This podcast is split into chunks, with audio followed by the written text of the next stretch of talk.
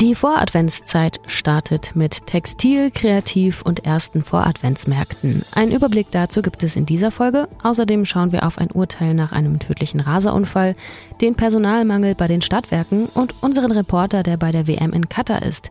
Ich bin Lisa Pausch. Guten Morgen. Nachrichtenwecker, der News-Podcast der Augsburger Allgemeinen.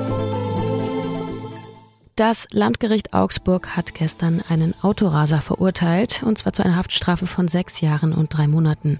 Der 28-Jährige war mit 200 kmh am 6. April 2021 auf der Staatsstraße zwischen Warching und Monheim unterwegs in einem Audi A5 und er verlor die Kontrolle über sein Auto, schleuderte auf die Gegenfahrbahn. Dort fuhr zu dem Zeitpunkt gerade eine 54-Jährige vorbei, eine vierfache Mutter, die sofort starb. Das Tempo, mit dem der Mann unterwegs war, nannte der Vorsitzende Richter Irrsinn und es sei egal, ob er mit Tempo 180 oder 200 gerast sei. Denn der Mann hatte außerdem Drogen genommen und sich dann ans Steuer gesetzt und seine Fahrt auch noch gefilmt.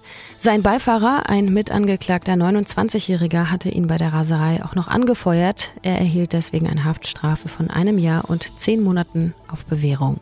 Die Anklage hatte zunächst auf Mord plädiert. Der Vorwurf wurde aber im Prozess fallen gelassen, da dem Mann die Absicht zu töten nicht nachgewiesen werden konnte. Die Staatsanwaltschaft hatte siebeneinhalb Jahre gefordert wegen illegalen Rennens, die Verteidigung vier Jahre. Noch ist das Urteil nicht rechtskräftig. Der Angeklagte und seine Anwälte wollen in der kommenden Woche entscheiden, ob sie nochmal in Berufung gehen. Es gibt in dem Fall, so nannte es der Richter, noch eine Ironie des Schicksals. Denn wäre das Auto nicht auf die Gegenfahrbahn gekommen, dann wären die Männer ziemlich sicher gegen einen Baum gekracht und selbst gestorben. Der Tod der Fahrerin hat also, kann man sagen, den beiden Angeklagten das Leben gerettet.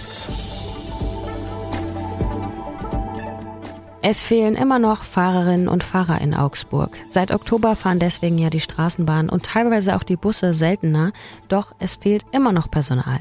Die Stadtwerke sehen nun mit Blick auf die anhaltende Krankheitswelle bei den Fahrerinnen noch die Option, auch am frühen Morgen oder am Abend den Fahrplan noch weiter auszudünnen. Sicher ist das noch nicht, es läuft gerade eine Testphase. Aber rund 20 Prozent des Personals, heißt es, sind krank gemeldet, das sei doppelt so viel wie sonst.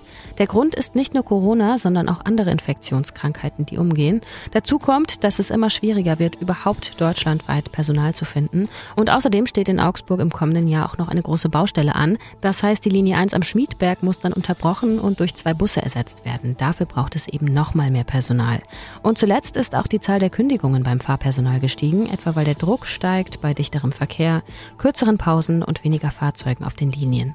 Im Stadtrat drängt die Sozialfraktion aus SPD und Linken nun dazu, die Perspektive für den 5-Minuten-Takt zu klären, so wie er eben noch vor Corona gegolten hat. Die Stadtwerke wollen dauerhaft auf den sogenannten nachfrageangepassten 7,5-Minuten-Takt setzen. Das sieht die Stadt aber nicht ein. Im März gab es auf dem Augsburger Rathausplatz eine feministische Protestaktion. Zu der Aktion aufgerufen hatte das Feministische Streikkomitee Augsburg, um auf Hürden auf dem Weg zu mehr Geschlechtergerechtigkeit und gleichverteilte Care-Arbeit hinzuweisen. Die Protestierenden saßen bei der Aktion auf Teppichen und Decken. Der Rathausplatz sollte symbolisch zu einem Platz für Sorge werden. Doch wegen zwei Liedern, die sie dabei angestimmt haben, steht die Veranstalterin nun vor Gericht. Es sind zwei Songs mit den Titeln Pisse und Querdenkerklatsch. Die Staatsanwaltschaft wirft der Veranstalterin vor, damit gegen die Versammlungsauflagen verstoßen zu haben. Darin stand etwa, dass Lautsprecher nur direkt für die Versammlung verwendet werden dürfen, also zum Beispiel um die Aktion zu koordinieren, aber eben nicht zur Unterhaltung. Zudem darf niemand zu stark mit Lärm belästigt werden und es darf, Zitat, nicht zu Hass gegen andere Bevölkerungsteile aufgestachelt werden. In dem Lied heißt es unter anderem, ich bin Pazifist, doch ich will Querdenker klatschen, immer noch besser, als sie marschieren zu lassen. Laut Staatsanwaltschaft wurde das Lied abgespielt, als am selben Tag eine Anti-Corona-Demo am Rathausplatz vorbeizog. Die Staatsanwaltschaft hatte eine Geldstrafe über 1200 Euro beantragt. Das Amtsgericht hat nun per Brief die Strafe verhängt, doch die Veranstalterin hat Einspruch eingelegt. Entschieden wird der Fall wohl in der kommenden Woche. Das feministische Streitkomitee sieht in den Ermittlungen der Polizei Schikane. Wir schauen auf das Wetter für heute und fürs Wochenende. Nehmt den Regenschirm heute lieber mit. Am Vormittag könnt ihr den bestimmt gebrauchen. Vielleicht ist die Regenjacke sogar noch besser, weil es auch noch Wind gibt. Am Nachmittag wechseln sich dann Sonne und Wolken ab, auch dann mit einigen Schauern und bei Temperaturen um 8 Grad. Das Wochenende wird bewölkt. Hier und da schaut auch mal die Sonne vorbei und es regnet ab und zu bei Höchstwerten um 7 Grad.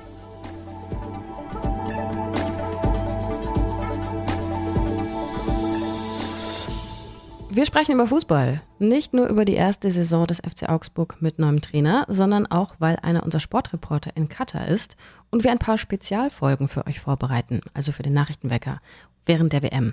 Mehr dazu jetzt von Florian Eisele aus der Sportredaktion. Hi Flo. Ja, hallo Lisa, grüß dich. Die Hinrunde ist jetzt vorüber mit dem neuen Trainer Enrico Maaßen zum ersten Mal. Es gab ja große Hoffnungen zu Beginn. Jetzt hat es aber, sage ich mal, nur für Platz 14 gereicht bis zur WM-Pause. Wäre da mehr drin gewesen?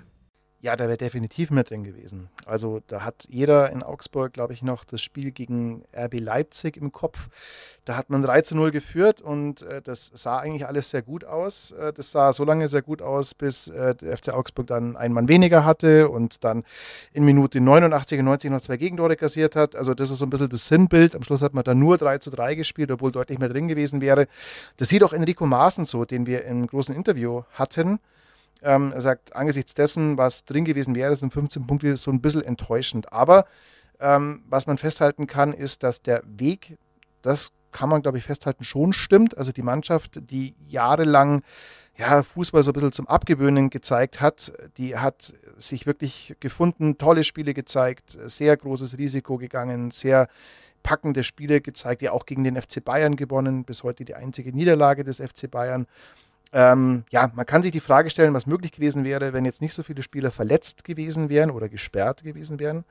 Ähm, aber es ist so, dass man generell schon ja, mit einem eher halb vollen Glas jetzt in diese Winterpause geht. Was hat Maaßen denn verändert für die Saison im Team?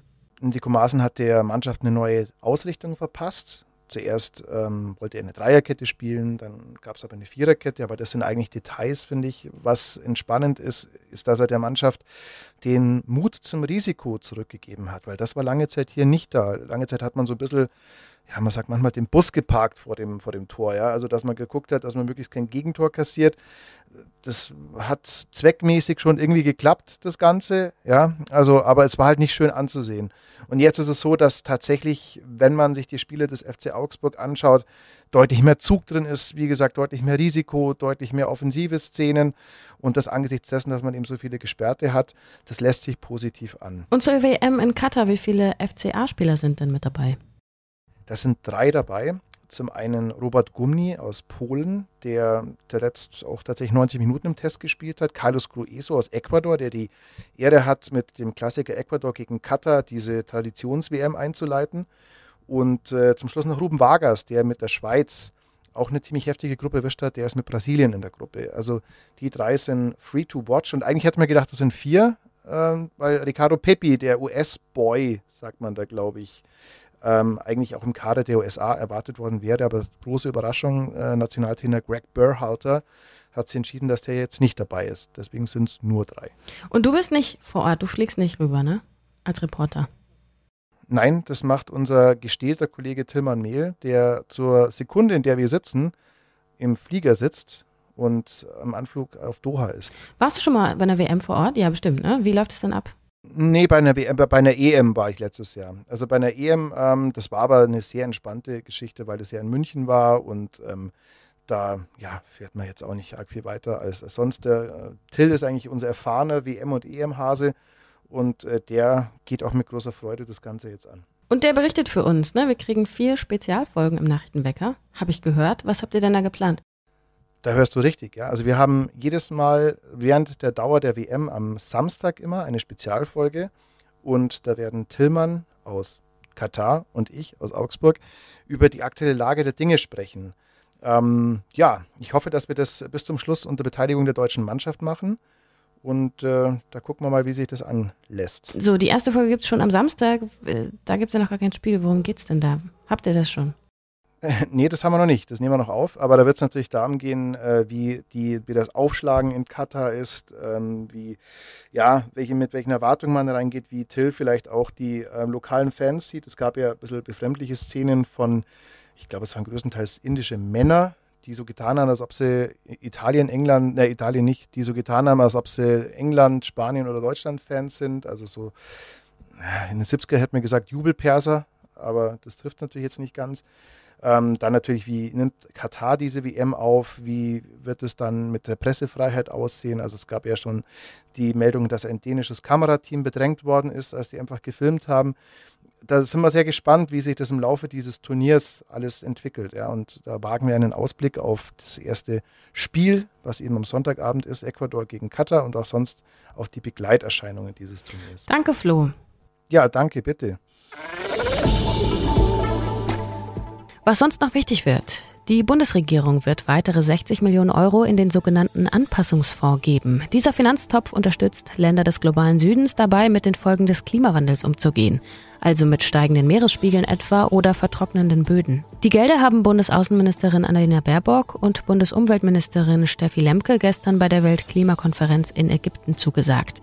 Im vergangenen Jahr hatte Deutschland 50 Millionen Euro eingezahlt und gehört dem Umweltministerium zufolge damit zu den größten Beitragszahlern. Und die Arbeitsagentur in Augsburg stellt heute Nachmittag ihre Nikoläuse zum Mieten vor. Ja, sie vermittelt nämlich in der Weihnachtszeit Nikoläuse, also Augsburger in Nikolausmontur, an Unternehmen und private Auftraggeber. Nur für den Fall, dass ihr da noch Bedarf habt, wisst ihr, was ihr tun könnt? Im letzten Jahr stand bei der Aktion auch noch der Hinweis dabei, dass alle Nikoläuse geimpft sind. Papier, Kunst, Kleidung, Kurz vor Beginn des Christkindlesmarkts ist ordentlich was los in Augsburg an diesem Wochenende. Morgen zum Beispiel am Samstag gibt es einen Aktionstag im Stadtarchiv. Da könnt ihr zwischen 9 und 18 Uhr alles Mögliche zu Papier lernen, also wie wird Papier gemacht, verwendet und veredelt. Das Ganze nicht nur in der Theorie, sondern auch zum Mitmachen. Vielleicht könnt ihr so ja schon ein Weihnachtsgeschenk aus Papier basteln. Der Eintritt ist frei. Dann gibt es nach zwei Jahren Pause mal wieder einen Textilmarkt und zwar im Textil- und Industriemuseum. Da könnt ihr Kleidung, Hüte, Ledersachen, Schmuck oder textile Installationen sehen und auch kaufen. Samstag und Sonntag ab 9 Uhr und den ganzen Tag über. Der Eintritt ist auch hier frei. Einen Kreativmarkt gibt es am Gaswerkgelände in Oberhausen. Rund 20 KünstlerInnen und junge Labels aus der Stadt verkaufen am Samstag von 14 bis 18 Uhr Handgemachtes wie Fotografien, Grafiken, Deko oder Geschenke. Der Eintritt ist auch hier frei. In Pfersee öffnen am Sonntag Ateliers ihre Türen von 13 bis 18 Uhr. Dazu gibt es ein Rahmenprogramm. Unter anderem dabei ist die ukrainische Indie-Pop-Sängerin Anastasia Kowalenko.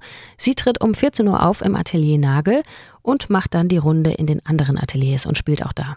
Und auch am Samstag gibt es einen Adventsbazar am Kloster Maria Stern hinterm Rathaus. Da gibt es Plätzchen, Adventskränze, Glühwein und allerlei Geschenke. Der Bazar geht von 10 bis halb 5.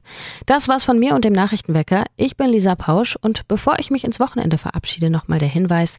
Während der WM hört ihr jeden Samstag eine Spezialfolge des Nachrichtenweckers. Darin sprechen die Sportredakteure Florian Eisele und Tillmann Mehl, der als Reporter vor Ort in Katar ist, über die Fußballweltmeisterschaft. Los geht's mit der ersten Folge schon morgen. Viel Spaß beim Hören. Danke euch auch fürs Zuhören. Macht's gut. Tschüss, bis bald und ahoi. Nachrichtenwecker ist ein Podcast der Augsburger Allgemeinen.